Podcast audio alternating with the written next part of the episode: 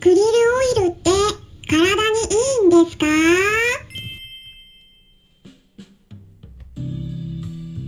こんにちは。サラホリスティックアニマルクリニックのホリスティック獣医、サラです。本ラジオ番組では、ペットの一般的な健康に関するお話だけでなく、ホリスティックケアや地球環境、そして私が日頃感じていることや気づきなども含めて、様々な内容でイギリスからお届けしております。さて、皆さん、いかがお過ごしでしょうか？イギリスではですね、すごいことになっています。っていうのも、再び気温が上がってきているんです。もうね、ヨーロッパからの熱波、36度あるみたいなんですね、この熱波がイギリスに来ているということで、ただイギリスの気温自体は30度前後になってるんですけど、それでもね、この6月にイギリスとしてはもうかなり稀なんですね。うん、もう昨日もね、すっごく暑かったんですけれども、皆さんどうでしょうかね。えー一緒に暮らしている動物たちとくれぐれも、えーこのね熱中症とか気温の気温が上がったり下がったりするとね体調崩しやすくなると思いますのでくれぐれもご注意くださいね。ということで熱中症対策についてはクラブハウスでもお話しさせていただきます。えー土曜日ですね今週の土曜日6月19日の夜10時10分からになります。ハーブティーを利用した対策なども含めてお話ししていきますので興味のある方はぜひお気軽にご参加ください。それからですね本日は何の日でしたでしょうか？はい。夜10時10分からジビエと動物福祉というテーマでお話しさせていただきます。はい。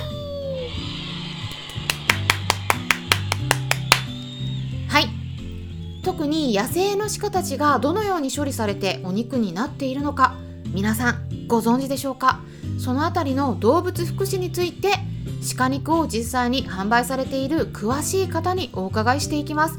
かなりね貴重な機会になりますのでぜひお見逃しなく、えーそしてねクラブハウスでの私が運営しているペットのホリスティックケアという名前のクラブから立ち上げますので、えーぜひねまだフォローしていない方はフォローしておくといいと思います。えこれねフォローしてないとルームを立ち上げた時にお知らせが来なくて、え全然ね見つからないっていうことがあるみたいなんですね。なのでご注意ください。そしてですね明日の金曜日ですね6月18日の夜9時からはペットベリス主催でありメンタルケアリストそしてアニマルコミュニケーターでいらっしゃる船山萩江さんと一緒にインスタライブで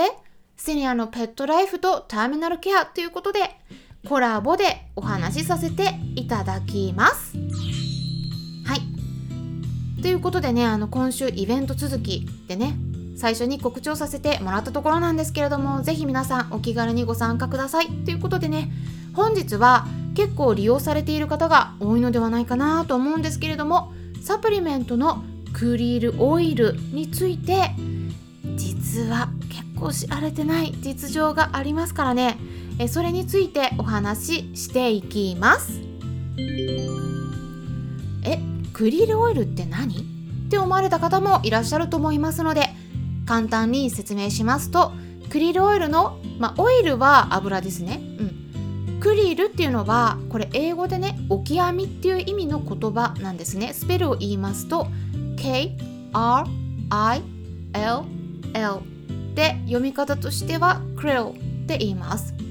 えこのねオキアミこれはね小さな小型のエビのような見た目をしているプランクトンとしてはちょっと大型のものなんですけどもその中にね含まれている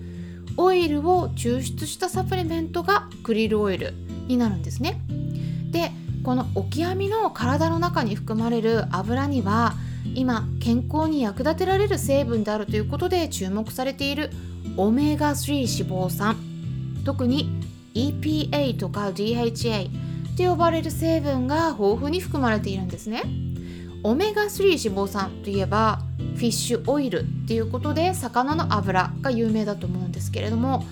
クリルオイルとの大きな違い何でしょうか？これはですねクリルオイルに含まれる脂肪酸の方がフィッシュオイルよりも体にね吸収されやすい構造をしてるんですね、うん、若干脂肪酸でもねちょっと違うんです。でこれは私たち人間に対してだけではなくて実はワンちゃんの研究論文の方でも証明されていることなんです。一般的なフィッシュオイルと比べて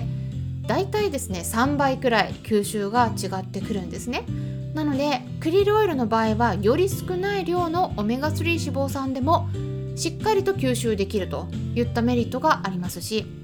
あとその他にもねアスタキサンチンと呼ばれる天然の抗酸化物質も含まれてるんですね。なのでそういったものも一緒に摂ることができるといった健康にいい点があります。あとはオメガ3脂肪酸の一般的な健康への効果としては有名なのは関節などの炎症を抑えるといった抗炎症作用なんですけれどもその他に認知症の改善とか脳の機能を良くしたり視力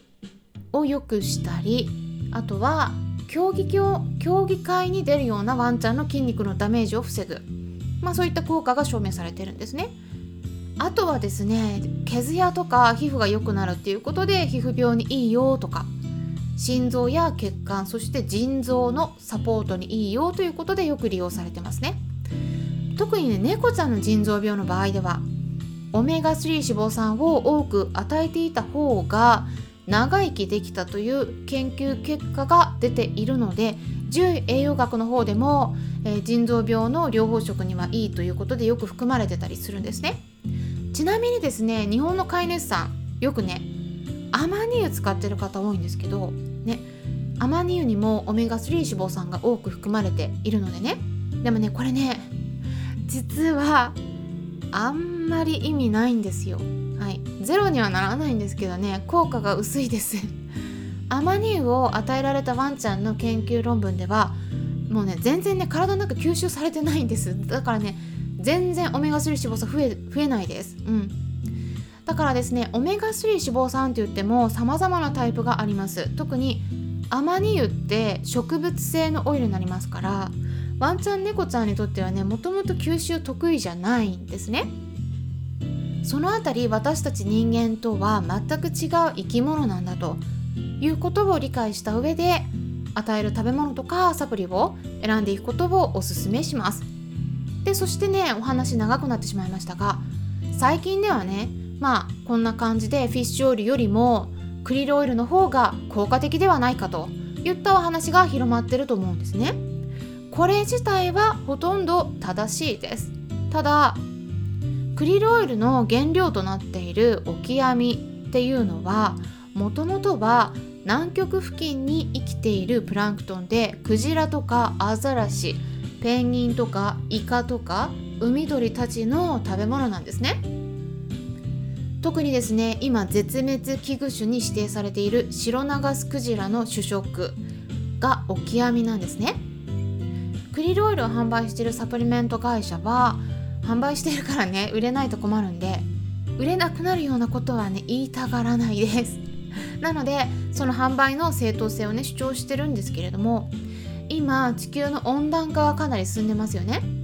だからそういった環境の変化に対しても絶滅危惧種の動物たちってかなり弱い状態になってます。ちょっとなんか変化があっただけですぐに絶滅に追いやられる可能性があるんですね。ということでイギリスでは一部の環境保護団体の人たちからクリルオイルは買わないで販売しないでって呼びかけられているんです。でそういった一連の運動の影響もあってイギリスの一部のスーパーでは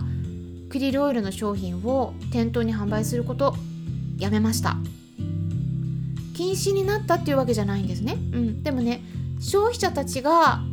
不買運動を起こしたんです。で署名活動を行った結果そのような動きに出たんですね。でこれはですねイギリスだけじゃないんです。他のオランダの有名なサプリメント会社でもクリルオイルの店頭販売やめました。日本の場合はねこういったブームの流れがいつも他のサプリでも今ね CBD オイルの流れが来てるみたいですけども欧米よりも若干遅れて入ってくるんですねいつも。他のサプリでも何でも。だからイギリスではね今ねこのねブームが去って逆に避けられてる現実があるということでねだからちょっとギャップを感じられることがあるかもしれないんですがこの音声配信を聞いてくださっている皆さんには、えー、最新情報を皆さんにね お届けしているので是非地球環境にも気を配ってほしいなという思いからお伝えしました。まあ、ただねもしもどうしてもクリロイルが欲しいという場合はですねオキアミの捕獲量を制限して取りすぎないようにまあきちんと気を配ってるかどうかをねチェックしている団体があるんですね。でそこからの認証を受けた会社のサプリメントを選ぶことをおすすめします。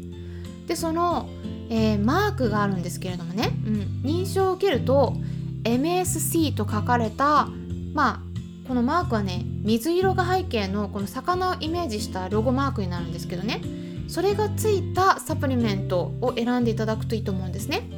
MSC っていうのは英語で言うと Marine Stewardship Council の略語になってて日本語に翻訳すると海洋管理協議会ということになります。